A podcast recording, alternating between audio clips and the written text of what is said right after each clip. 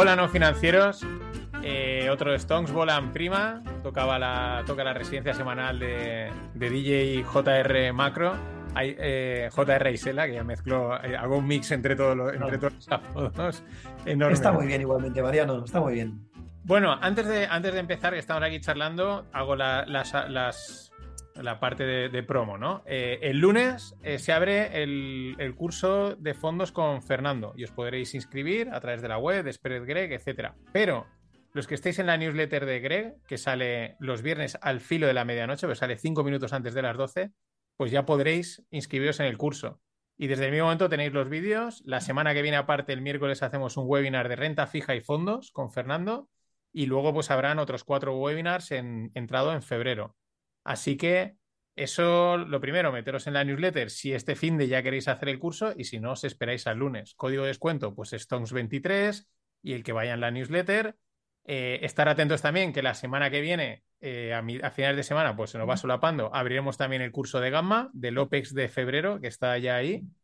Y, y nada, eh, suscribiros, estar atentos y esas cosas. Y luego también os voy a dejar en las notas del episodio, eh, porque JR se marcó un set macro en el podcast del de Instituto de Studies Financiers buenísimo. O sea, yo me lo he escuchado y lo recomiendo. Son, es que, se, o sea, pese a que es algo que ya me, sé, se me pasó volando. Y eso es, está guay. O sea, es, es, un podcast, vamos, o sea, es un set de estos de guardar, de decir, oye, esta, esta sesión de música, pues eh, lo tenéis. De hecho, en el Club No Financiero lo voy a poner en la biblioteca como, porque está muy bien. Hay cinco conceptos explicados: inflación, geopolítica, eh, PIB. Políticas monetarias, PIB y ocupación. Bueno, tasa de empleo y, ocupación. Claro. Pues está muy bien, yo os lo dejaré en las notas del episodio y, y, os recomiendo, aunque, aunque ya os lo sepáis, os recomiendo, está, está muy chulo. Dicho lo que tenía que decir, pues eh, vamos al, al, lío que tenemos un montón de faena por culpa de un, de un, de un amigo digital llamado Chus. Vale, que me he quedado así en, eso. Eh, a ver, ¿por dónde empezamos? Porque una de las cosas que él planteaba es, eh, nos dejó varios artículos y uno decía, eh, las subidas de tipos, ¿no? El impacto que tiene en la economía y en los mercados, ¿no? Y de hecho él recordaba un artículo del año 2006 de, de cinco días y un poco la conclusión es que realmente cuando dejan de subir tipos es cuando se viene la hecatombe. A ver, a ver, buenas tardes, ¿eh? Buenas tardes. Buenas sí. tardes. Sí que nos, nos hemos quedado todos. Sí, como paralizados, ¿no? Como paralizados. Sí.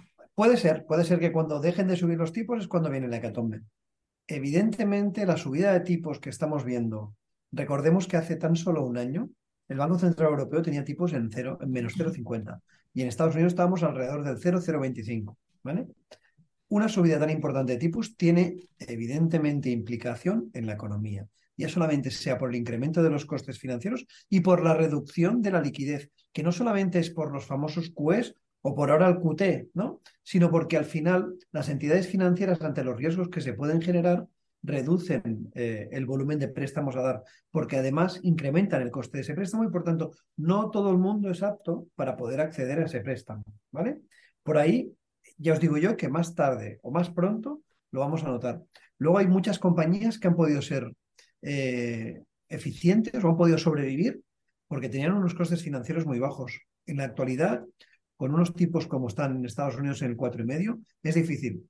Cierto es también que muchas empresas ¿no? a lo mejor no se han de, no se han de, no de eh, renovar préstamos, pero yo os digo yo que para el día a día se necesitan líneas de crédito y esas líneas de crédito son más caras de las que se tenían hace un año. Seguramente los, préstamos a largo plazo aún no tienen eh, impacto porque siguen siendo a tipos bajos, es igual que las hipotecas. Sabéis que las hipotecas en Estados Unidos son a tipo fijo. Evidentemente, el que hizo una hipoteca al 2% hace un año no tiene ningún impacto, que los tipos a 30 años estén en el 6,5, pero el que la tiene que hacer ahora con un precio alto y con unos tipos altos, evidentemente se lo piensa dos veces, antes no compra una vivienda. Y por eso estamos viendo que, por ejemplo, en Estados Unidos están cayendo la venta de viviendas, los precios de las viviendas y todo lo vinculado al sector inmobiliario. Por tanto, en economía, ya os digo yo, que está teniendo impacto.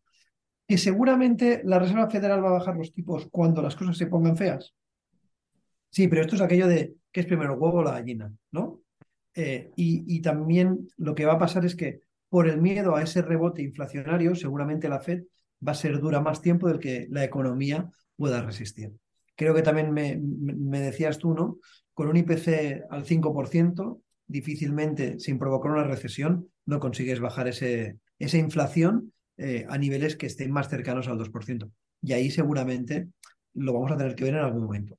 Y luego quedará aparte, y lo dejo para más tarde, para no monopolizar la conversación, el efecto sobre los mercados, que eso es otra, va en, otra, en, otro, en otro paquete o en otra derivada.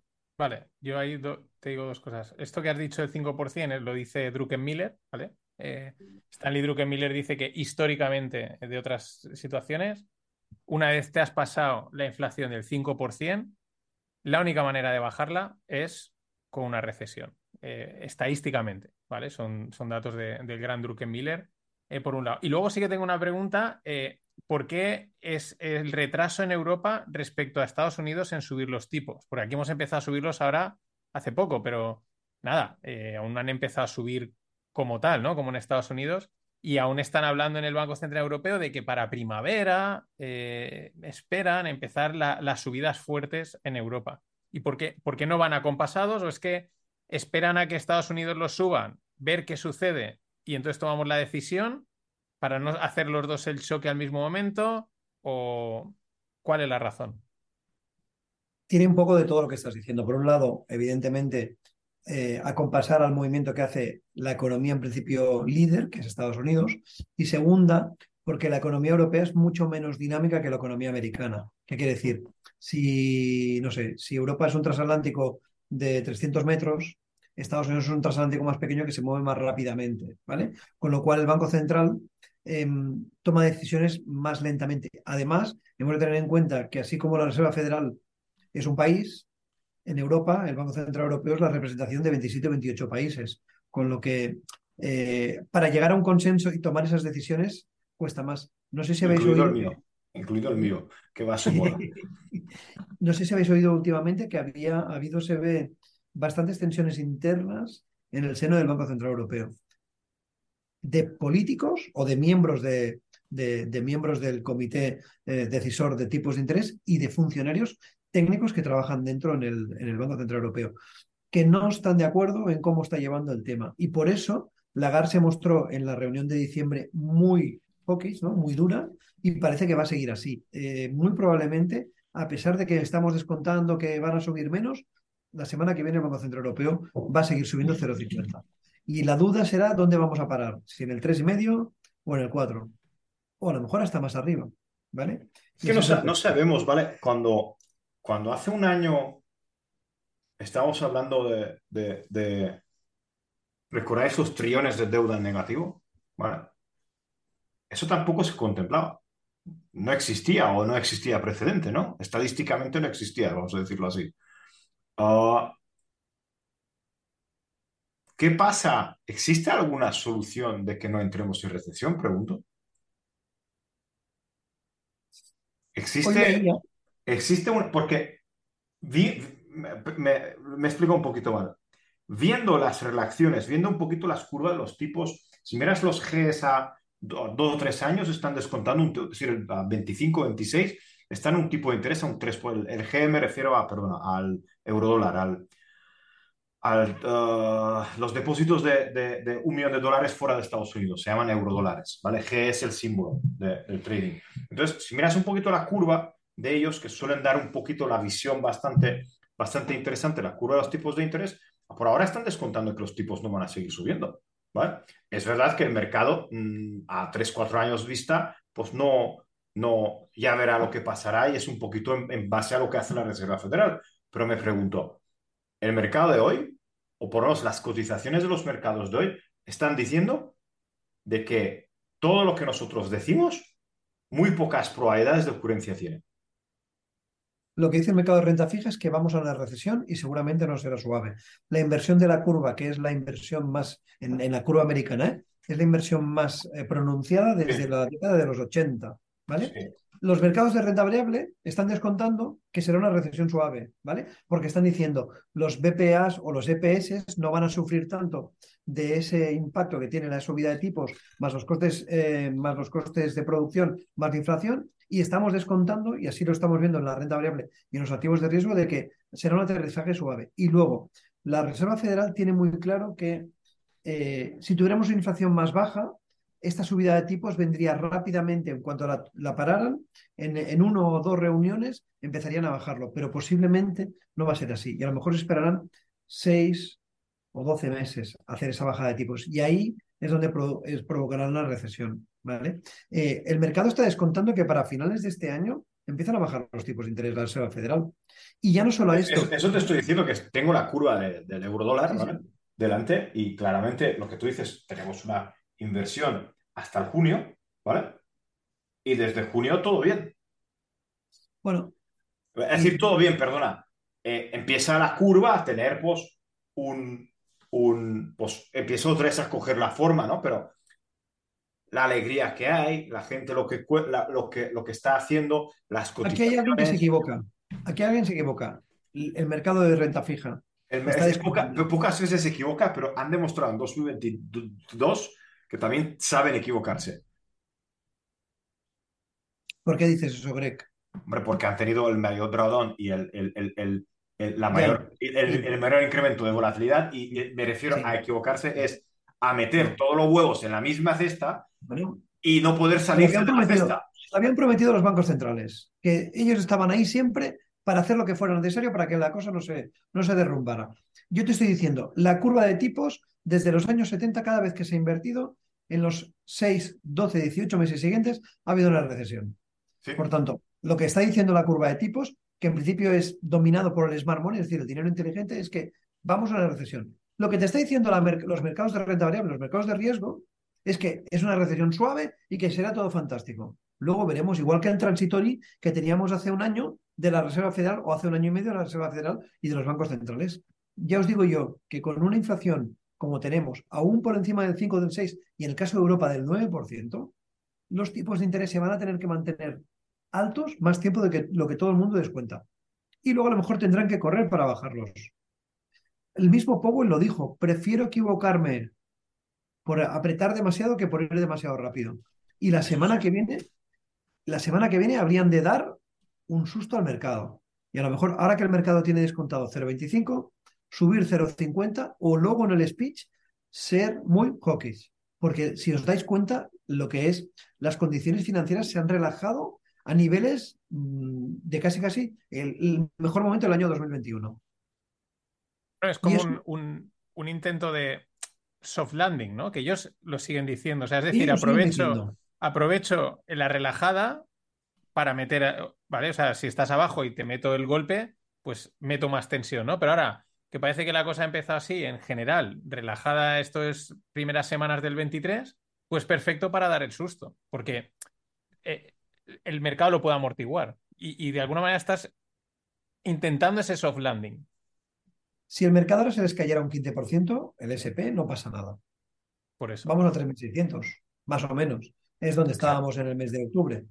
¿Vale? El problema está que ellos ya llevan semanas, por no decir meses, avisando. Y los mercados como son, entre comillas, drogadictos de, ¿no? de esperanza y de liquidez y de tipos bajos, pues constantemente están descontando el pivote y cada vez más arriba. Pensar una cosa, desde los bajos del mes de octubre, Europa ha subido más del 30%.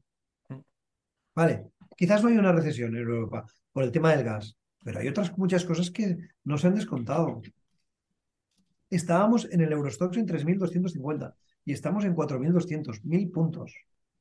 Pues porque el Eurostock, porque tiene la ponderación del, sector bancario, ha subido tanto, es más ponderado, o porque, eh, ¿Qué pasa? Que en, los índices europeos hay muchos más valores value, ¿no? Que valores tecnológicos, que valores growth. Ah, el sector, y el sector financiero tiene un peso importante. Por eso ha ido bien. Si luego miras eh, la comparativa del Dow Jones, por ejemplo, con el Eurostox y el, y el DAX, es muy parecida. Lo que está divergiendo desde principios de este año. Y eso hace pensar que seguramente Europa va más allá de lo que tenía que ir. Vale. Mm. perfecto. Seguimos, ¿vale? Eh, que ha quedado este silencio perfecto para, para cerrar esta, esta, pequeña parte. Dejamos lo que has dicho de la reacción de los mercados para luego, me lo quedo anotado. Pero también tiene que ver, sobre todo, dato que nos ponía, nos ponía Chus, las tasas de ahorro versus las tarjetas de crédito o el, el, gasto de crédito, sobre todo en Estados Unidos, que está ya el ahorro del COVID prácticamente ventilado y las tarjetas de crédito echando humo. Ventilado hasta cierto punto ventilado del bolsillo del consumidor a cargo de más deuda del Estado americano, del Tesoro americano, ¿eh? porque es deuda que, que se generó para dar cheques al consumidor y para que éste gastara. Este lo ha gastado, ya no lo tiene, y ahora el que tiene una deuda es el Tesoro americano, ¿vale? Que por suerte, como los bancos centrales nunca monetizan, pues lo tiene monetizado ahora la Reserva Federal, entre otros, ¿vale? Eh, bueno, los americanos son propensos a gastar por encima de lo que tienen y a pagar tipos altos. Pues bueno, las tarjetas de crédito es la herramienta ideal para gastar o para consumir eh, a costa de, de, rendimientos o de ingresos futuros, ¿no? Y es lo que están haciendo. Y eso yo creo que es algo que puede agravar la recesión en algún momento. Porque ahora no pasa nada, pero cuando la gente se quede sin trabajo y la gente tenga dificultades, pues esas, esa deuda que tienen tarjetas de crédito va a ser una nueva losa que va a tener para poder tirar para adelante. Y no solamente eso, como no hay impagos, acabará afectando también al sector financiero. Eso es lo que estabas hablando exactamente hoy con, con, un amigo mío, que, okay, que el sector financiero ahora disfruta de los, de los márgenes. Además, estaba hablando con gente en banca y dice que hay como un pacto de, por ahora, a los plazos, como, como a todo el mundo le hemos endosado eh, uh, han endosado fondos de inversión, ahora ya no quieren que vuelvan a los plazos fijos, ¿vale? Entonces, ¿qué hacemos? El típico pacto de la banca, que no existe, señores, eso es un mito, ¿vale? Pero si existiría, los grandes banqueros llegarían a un acuerdo de, de subir, por ejemplo, las tasas de, de, los, de, lo que, de lo que da por plazos fijos los bancos poquito a poco para que no, te, no, no, no, no se active. Pero, claro, eh, el impago que dices de, las, de, la llegada de las tarjetas de crédito, además has visto que las tarjetas de crédito en Estados Unidos tienen un interés de estos bonitos, ¿eh? es decir, eh, ya, empieza, ya empieza a rozar la usura, ¿sabes? Creo que están por encima del 17-18%, si no me equivoco, ¿eh? el tipo de las tarjetas. pero no solamente eso, ya hay bancos pequeños regionales que empiezan a tener problemas de liquidez.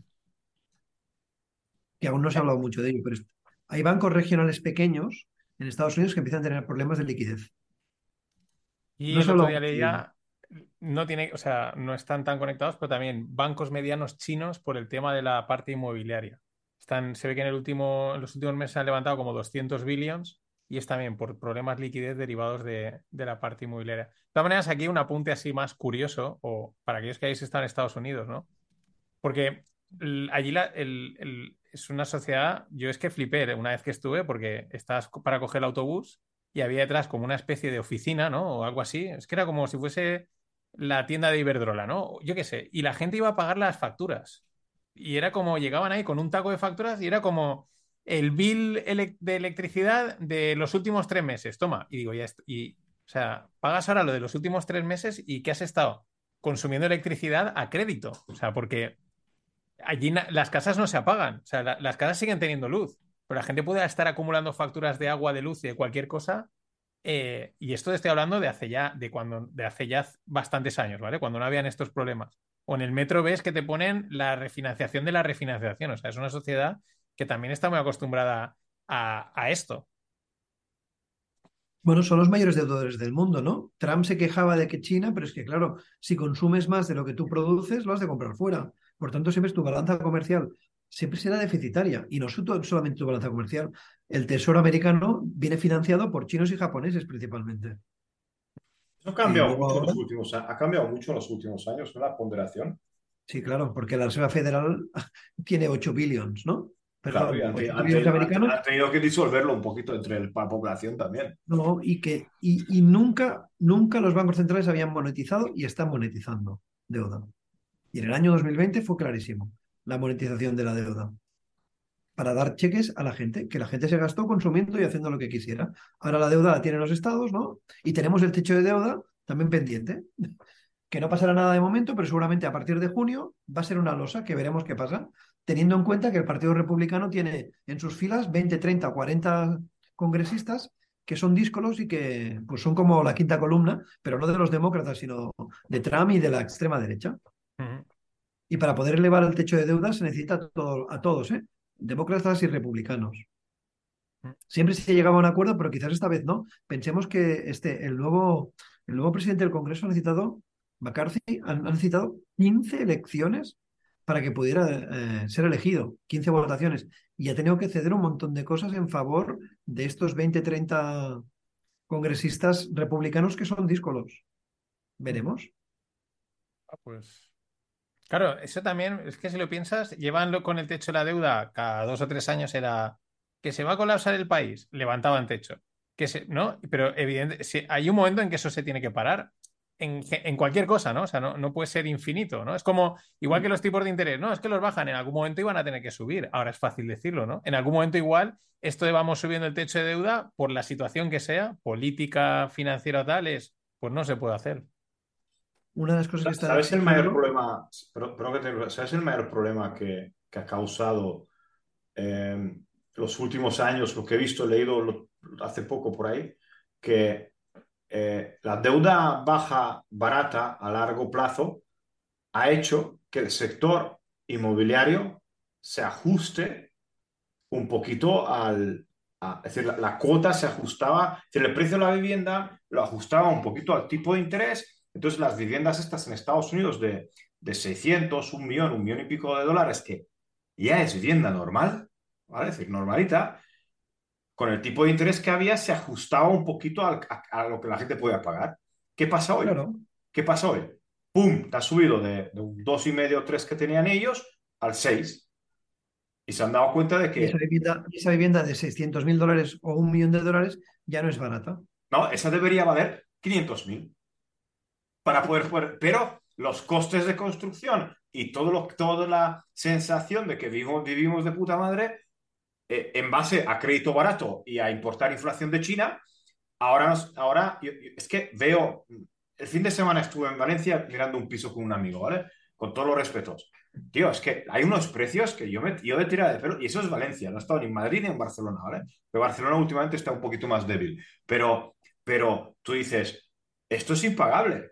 La gente, y me dice, no, es que vienen, vienen los ucranianos, entre tal, a los alquileres, los no sé qué, y tú dices, vale, vale, vale, pero mi pregunta es, ¿el, mercado cuándo ajustará al tipo de interés? ¿O nunca se ajustará?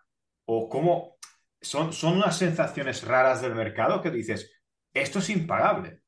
Una vivienda de 150 metros por reformada, que acabará reformada por 800.000 euros o 900.000 acabará al final, mi amigo, más o menos los números que hemos hecho, pues, tío, eh, esto es impagable. Pero esto es como las valoraciones, esto es como las valoraciones de las compañías tecnológicas que no tenían beneficios. Cuando tú tienes unas valoraciones que aplica con tipos al 0% de manera perpetua, porque consiguieron que la mentalidad fuera esa, te permite que esas valoraciones pues, puedas llevar hasta el infinito lo que quieras. Cuando, perdón, cuando ese factor de la valoración, que son los tipos de interés, cambia y cambia de manera violenta y rápida, entonces las valoraciones dejan de tener tanto barato y pasan a ser muy, pero que muy caras. Compañías que no ganaban ni un duro valían, ¿no? Una barbaridad y ahora ya no es así. Han perdido el 80 al 90% de su capitalización. Pues eso es lo mismo. Ese eterno tipos eh, tan bajos acaba haciendo daño, entre otras cosas, a las valoraciones y, y, al valor que le damos a las cosas. Lo de la vivienda, lo de los productos, mil y una cosas. No nos hemos dado cuenta que durante los últimos nueve años, es decir, desde el 2009 al 2019, diez años, ha habido hiperinflación de activos provocado por ese dinero gratis. Claro. Hiperinflación de activos, la renta fija, todo. Y explotó con las criptomonedas, que ya, bueno, con cualquier, o los NFTs, cualquier cosa ya tiene valor. Es así. Y al final, la monetización de la deuda por parte del Banco Central Americano, la Reserva Federal o del europeo, acaba trasladándose a cheques a la gente que esa, gente empieza a gastar con disrupción de las cadenas de producción y de distribución, excesiva demanda y acaba en inflación de productos y bienes básicos. La hiperinflación de activos acaba en inflación de productos y bienes básicos por la monetización de la deuda, pero no nos daremos cuenta de eso. En ese podcast que, que tanto le ha gustado a Mariano, explicaba que las tres razones de la inflación son una, hay inflación de demanda, exceso de demanda, inflación de oferta, exceso, perdón, exceso, falta o aumento de costes y por tanto em, los productos son más caros, pero hay una tercera inflación que nadie es consciente. Desde el año 2020 aquí se han creado el 30% de los dólares que hay en circulación en el mundo y eso significa devaluación de la moneda fiat. Por tanto, para comprar lo mismo que podías comprar hace 3, 5 o 20 años, necesitas más monedas por esa devaluación de esas monedas, de esa moneda fiat. Hmm. Y si luego aparte añadimos ahí que va relacionado falta de liquidez, porque eso es otro concepto importante, no va a dar para, ¿no? Esto no es lo mismo, o sea, un activo que vale 100 y hay liquidez en el activo no es lo mismo que un activo que vale 100 y no hay liquidez en el activo. Correcto, O sea, esto es algo que es, es ya, esto da para otro día, ¿no? Pero muchas veces se confunde y no es lo mismo que haya liquidez para comerciar ese activo que que no la haya. Greg, tú que sigues mucho el tema de las opciones y demás, ¿verdad que en los últimos meses se ha reducido mucho la liquidez del mercado en general? No de las opciones que se cruzan, sino de la liquidez. El market maker le cuesta más poder cerrar una operación. ¿Por qué? Porque hay menos liquidez en el mercado. Claro. Hay unos bandazos, hay, unos, hay unas páginas ahora que, que, te, que te enseñan un poquito el, el flow directo de las opciones, ¿no? Y ves un cambio gordo en la opción, ¿vale? Y, coño, por eso se ha movido tan raramente el mercado hace 10 minutos, porque empieza como que empiezan a mover el mercado para ver si saltan algunos tos para crear liquidez e intentan pues, pues conseguir el máximo número de lotes posibles, pero no hay, no hay profundidad. Eh, pega saltos, desaparece, hacen halt. No sé si esto estáis acostumbrados, porque no, si no operáis, pues no estáis todo el día, ¿no? Pero al inicio de la sesión, el inicio de la sesión, el mercado de opciones desaparece. ¿Vale? Es decir, es, ¡prop! ya no hay. Luego aparece la gente, te hablo de segundos, ¿no? Pero si pensáis stop y cosas de estas, olvidaros, porque no se van a ejecutar, ¿vale? Ah, y ahora que no hay ningún problema, ¿vale? Y sí que hay un problema, sí que se ve falta de liquidez y falta de profundidad. ¿Qué es la profundidad? Porque Normalmente la gente mira el volumen, ¿no? ¿Cuántos lotes se han intercambiado? Eso da exactamente igual. La pregunta es que por cada tick, ¿cuántos futuros puedo meter? Esa es la gran pregunta. Y la, siguiente gran pregunta es que por cada 10 ticks, ¿cuántos futuros veo en pantalla? Eso ya es un dato un pelín no real. ¿Por qué? Porque yo, por ejemplo, ahora veo mil lotes en el, en el mes, en el E-mini veo ahora, pues en 10 ticks veo mil lotes, ¿vale? pero no sabes la profundidad que hay oculta, porque hay mucha profundidad, hay profundidad oculta también en el mercado. Pero volviendo, sí, hay muy poca liquidez, la gente está, los gordos yo creo que están eh, totalmente uh, sin saber por dónde tirar. Y volvemos al mercado de lo que tú dices, de liquidez, de volatilidad o lo de que tú quieras. ¿Por qué? Porque está totalmente anómalo. Hoy he escuchado una, una, una charla de un tío que estaba comparando el, el 0 DTE con el 87, ¿vale? Y, y a ver, mm, hay similitudes, mañana grabaré un vídeo corto de esto, porque es muy bueno, eh, pero al final es lo mismo. En, un adelanto, ¿no? En el 87 se inventaron lo que son las protecciones. Tú, tú, tú, te vas al banco y le decías, hoy quiero una protección de mis inversiones. Ah, vale, señor, firme aquí. Y tú firmabas que si tienes una acción, que si baja un 10%, que, que tengas un seguro, ¿no? Y, y lo, lo, único que no han contado en el 87, ya existía un semi-trading algorítmico, pero lo que no contaban en el 87, que todos los James y Jones se iban al banco a, a coger la protección. Porque claro, te ibas al bar y decías que tú estás protegido, si tú no estabas protegido eras el tonto. ¿Qué pasó? Que todo Wall Street estaba protegido. ¿Qué pasa en una bajada cuando todo Wall Street está. ¿Qué, ¿Qué era la protección? La protección era un algoritmo tan simple que si el mercado baja X, vende mercado. Y hundió todo. Y eso es el crack del 87. Es un, es un algoritmo de defensa. ¿Qué está pasando hoy? Pues hay tanto volumen en 0DT que ya no pueden cubrirlo. Ya, a veces yo creo que está jugando a a ver si acaba el día y no nos toca hacer nada. Y, se equivocan, sí. Y, el problema cuál es que ese, punto, ese punto de no retorno, ¿vale? Ese punto de inercia de no retorno, donde si ellos arrancan, pueden barrer el mercado y cuidado. La inclinación de la demanda en los últimos seis meses de los 0 DCs, curiosamente, es de cores. Es decir, podemos tener un flash crash, no os reíais, ¿eh? Un flash crash para arriba. Un flash crash para arriba. Que, cuando hablamos de riesgo de cola, tú ya sabes, para mí me da igual, riesgo de cola está a la derecha y a la izquierda. pero, pero viendo un poquito el posicionamiento de la peña, porque claro, lógicamente es mucho más fácil venderle a alguien una opción de compra, eh, puede pasar esto de lo que pasó en Tesla, en GME, con un mercado bastante más gordo que es el SPX. Bueno, hablaban estos días de que podía venir un Volmageddon, ¿no? Volver otra vez a saltar por los aires por algún motivo de las opciones vencimiento día o vencimiento semana y todo lo que está ocurriendo con esa falta de liquidez. Ayer hicimos el quinto día uh, de más volumen en 0DT. Ser el top, top 5. en el top 5. En el top 5. Yo ya, digo que mi, sin, yo lo sigo del grupo, no estoy ahí totalmente metido. Pero es la imagen de, la resonancia para mí. O sea, el, el, puente que entra en resonancia y acaba reventado, ¿no? O sea, es un volumen que va más y la resonancia va haciendo que cada vez eh, el sistema entra eso, en resonancia. Esto es un poco, son cosas que van a más, se van autoamplificando a sí mismas, van entrando más gente, pa, pa, pa, hasta que hay un momento en que, por la razón que sea, porque eso nunca la sabes cuál es, eh, puede ser una mariposa, que esto también lo decía JR en, el podcast, ¿no? Puede ser una, una mariposa en, en la, de una mariposa en Amazonas provoca un tsunami en las costas de Japón. Exacto. Entonces una pequeña empresa que quiebra en Sudáfrica acaba haciendo que pete el mercado, ¿no?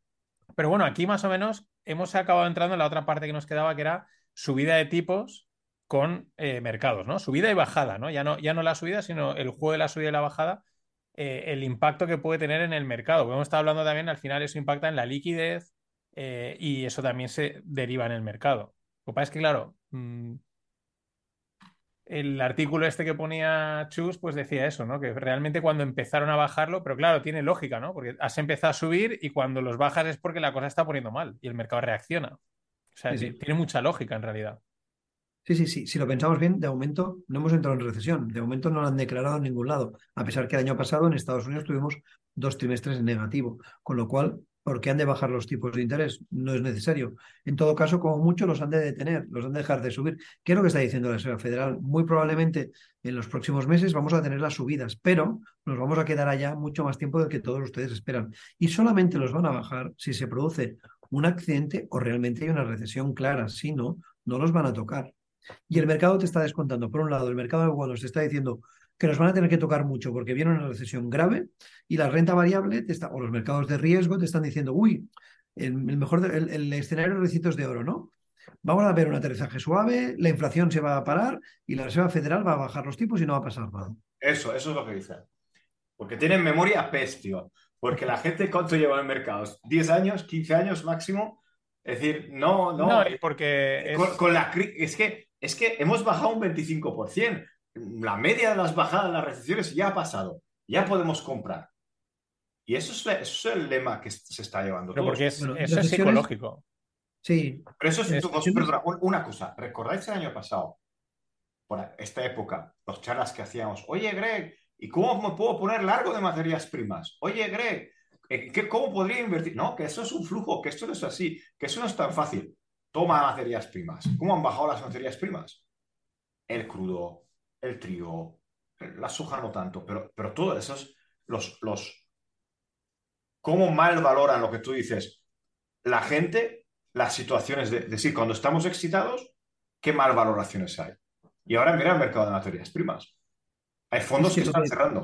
Han abierto mesas de trading que están cerrando ya. Es que lo que decía Mariano, el, el problema de los últimos 14 años o 13 años de, inyecciones constantes de liquidez y de ayuda de los bancos centrales, y eso lo he dicho muchas veces, lo que acaban consiguiendo es una falta total de respeto por el riesgo.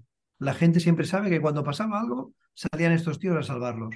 Por tanto, coño, el buy de dip es una gran oportunidad. Por cierto, uno de los mayores buy de dips, que es el señor Marco Kolonovich, se ha puesto bajista. Alguien me decía por ahí las redes, igual es una actitud contraria, igual es contraria o no, o igual confirma que realmente, cuidado, que nos estamos yendo mucho más allá de lo que tocaba. Pensemos una cosa, eh, los mercados llevan subidas, el SP y el Nasdaq estarán entre el 5 y el 7 del año 2023, pero el Eurostox y demás están por encima del 8% si, preguntas o si buscas lo que decían en el, mes de diciembre, la gran mayoría de casas de análisis te decían que para el año 2023 esperaban que para la renta variable entre un 8 y un 12%. Si ya tenemos entre un 8 y un 10, hecho en 26 días, que no son todos hábiles, pues quizás hemos de empezar a reducir o a, vender, ¿no? Porque ya está hecho el año. Claro, ¿Qué más queda? La gente solo sabe comprar. ¿Qué quieres hacer? Ah, no, sí, eso también. la ludopatía está dominando. ¿Qué voy a hacer yo hasta final de año? ¿Ah? Los mercados son, son. Esto es más irracional de lo que, de lo que pensaba. Bueno, eh, voy, a, voy a tocar el último tema porque sé que JR tiene que irse y tampoco le vamos a apurar hasta el final. Pero el tema del salseo que sé que nos gusta. ¿Qué opinas de lo que ha pasado en el NISE esta semana? El, la movida de. Porque esto es que esto siempre ya dice, sí, claro, habéis tenido un, fallo electrónico. A mí no me cuela, pero bueno. Y, fue y, decían que fue por un fallo humano, ¿no? ¿Decían? No lo sé. O sea, no. Sí, sí, dijeron que era un fallo, manual. un fallo manual, dijeron. Sí, sí, por tanto es humano. Eso se produce. La empieza, apagó qué? ¿Apagó el server? Oh. Bueno, durante, ¿no? durante unos segundos hubo no sé cuántas acciones, más de 100, que no podían abrir, ¿no? Que no podías operar en ellas. Y que en algunas plataformas saltaron stops.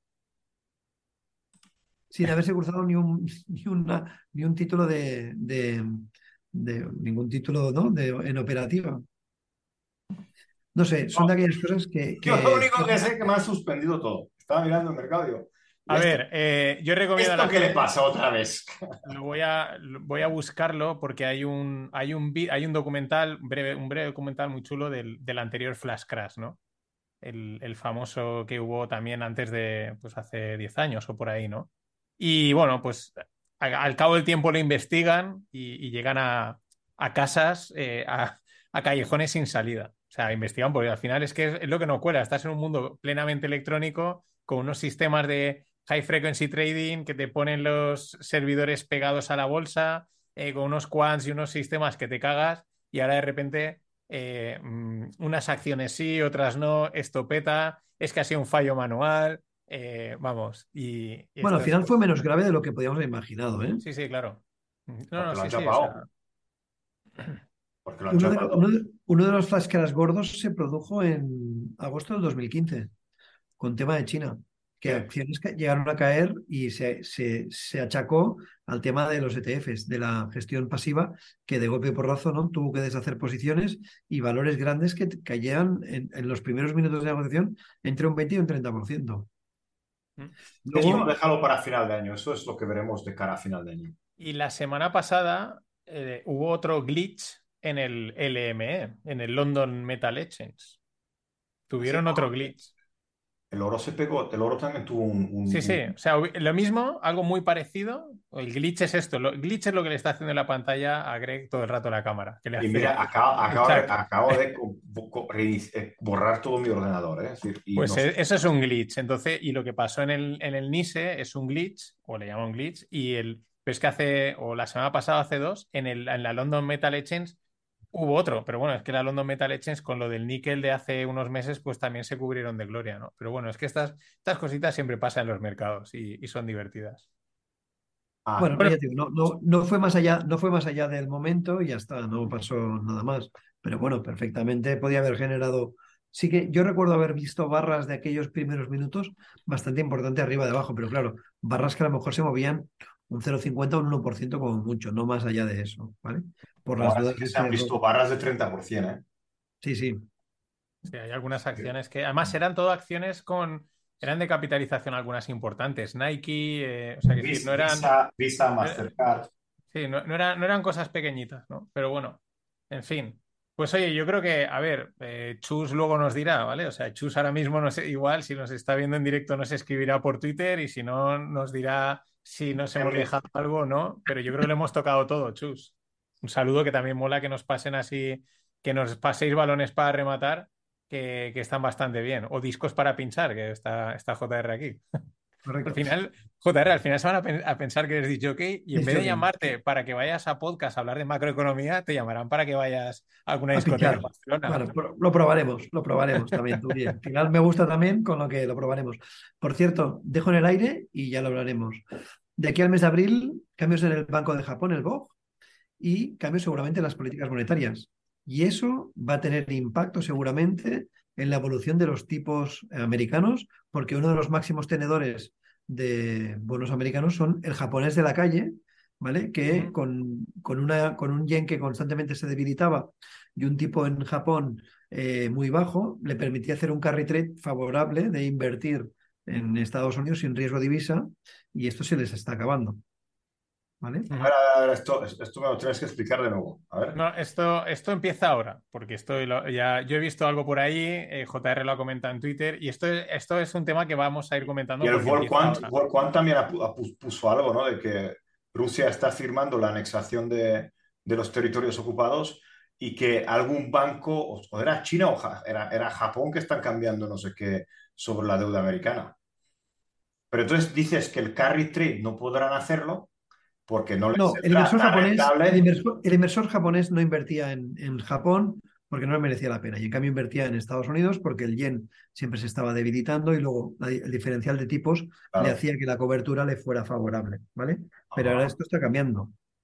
Entonces, muchos inversores japoneses preferirán no liarse a ir a invertir a Estados Unidos, sino quedarse en su propio país para no tener que estar penalizados por la cobertura del tipo de cambio, ¿vale?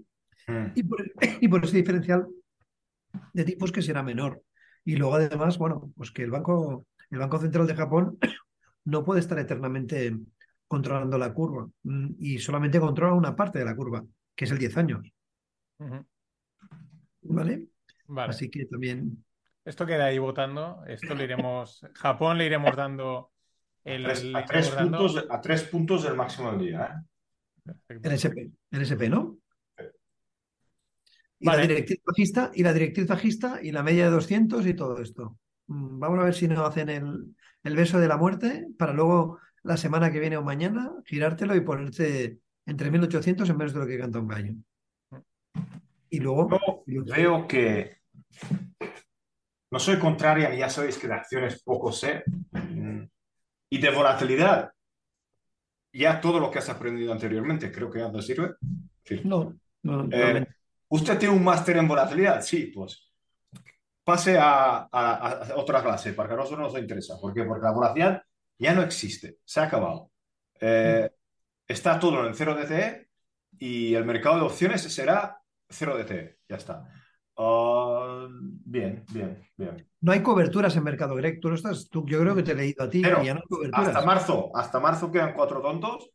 Después de marzo está el mercado está limpio y básicamente hay un riesgo de cola tremendo porque ya lo hemos hablado en el, en el anterior episodio con Mariano, porque no hay coberturas. Y al no haber coberturas, no, no hay ningún mecanismo de volatilidad que pare el mercado. ¿Vale? Inclusive, inclusive si, si hay un problema, como meterán coberturas cuando hay un problema, ya sabes, porque lo normal es que cuando arde tu casa llames al seguro para que, te, para que te haga un seguro y rápido y lo pagas ya, ¿vale? Eso es cuando compras volatilidades de, desorbitadas. Lo que decía Mike Green o Zem Karsan, de que eh, es que en, durante el COVID había un swap de varianza del, del, SP a 10 años de a no sé cuánto. Sabía que el SP se tiene que mover un 5% a, durante 10 años todos los días. Pues eso es la volatilidad cuando se va, ¿no? Pero ahora no hay nada de volatilidad, no hay nada de cobertura. Hasta marzo están los últimos y todos los mecanismos que el año pasado han parado y han frenado el mercado, este año no existen. Bueno, a uno que se saque la conclusión que quiera, yo no digo que soy alcista. Recordar que, recordar que todo el mundo decía que en, en diciembre, noviembre, diciembre, que el primer trimestre iba a ser el complicado igual el primer trimestre es el bueno y después viene la complicación. Es más, ya creo que era, no sé si era Wilson de Morgan, que decía que febrero o marzo la cosa se pone fea. Ya veremos. El que Tenía, bueno, tenían la intención, tenían la intención en febrero marzo porque la gente empezase a meter coberturas, ¿vale? Y ese, esa necesidad de meter coberturas podría empujar el mercado hacia un gamma negativo que arrastrase el mercado para abajo, ¿vale? Eh, eso pensaban, pero eso no ha ocurrido, ¿vale? Inclusive se están muriendo los, se han muerto los puts, no han entrado puts nuevos y esos son los que nos han tirado para arriba. Veremos, mm, estaba mirándolo hace poco, mm, veremos dentro de un par de, de semanas qué queda en febrero, qué queda en marzo, porque lo que sí que veo que entre marzo y diciembre no hay nada, está vacío, es como un- una línea vacía. ¿eh? Aquí lo- los coberturas no hay. Bueno, Zem Karsan, y con esto ya sí que ya es la hora, Zem decía lo contrario. Acordaros, creo que lo comentamos con, no me acuerdo dónde lo comentamos, si fue aquí en un Stonks o, en un webinar, eh, pero él dijo que era lo que contábamos de la goma, que iba a haber una estirada de goma en el primer trimestre y que cuanto más se estirase esa goma, eh, luego el latigazo era más fuerte. Eso lo dijo, eso era en, el- en un hilo muy largo que comentaste, creo que en un webinar de Zem Karsan. Eh, además, no me acuerdo cómo era en inglés, pero la traducción era esa, como una goma de estas, de, de atar cosas, ¿no? Y que era una estirada, y cuanto más fuerte fuese la estirada en estos meses, peor era. Zem Karsan es market maker y es el que pues, nos ha metido a todos en el tema este de las gammas y de culpable. todos los, Es el el cul- culpable. culpable de todo. Es una pena porque habla español, pero no lo suficiente. Yo le escribí el año pasado y le dije, oye, y dice, es que no tengo suficiente español para ir a un podcast. Es una pena porque es un tío bastante, bastante simpático y bastante... Tú dominas el inglés, ¿no, Mariano? Sí, sí. O sea, Bueno, entonces traduces tú, le traduces tú. claro, te Sí, diría que sería, no. sería- sería muy interesante, la verdad, se ha dicho, ¿eh? Está- Yo creo, bueno, yo creo que lo podríamos ese- escribir. Yo creo que lo podemos escribir porque además tenemos es- que... A ver, es un, majo. Un podcast en inglés vamos a hacer seguro en algún momento. Hay que ver, hay que ver un poco cómo se hace. Sí, yo no tendría problema hacerlo en inglés. Pero yo le pregunté, hace, además, hace ya dos años cuando lo descubrí. Y, y Eh, vamos a llamar a una chica bonita que traduzca. Eh, bonita no, una chica, porque claro, como estamos ahí, siempre lo chocos. complicado. Quizás hay que, o después, pero bueno, eso. Bueno, yo creo que YouTube te hace el de ese, pero bueno, en fin. Eh, nada, eh, que ya es que a JR ya ahora le, le estamos estirando la gomita, le estamos estirando la, la goma del tiempo. Estamos en los minutos de descuento. Estamos en los minutos de descuento. Eh, pues nada, nos vemos el, el mes que viene.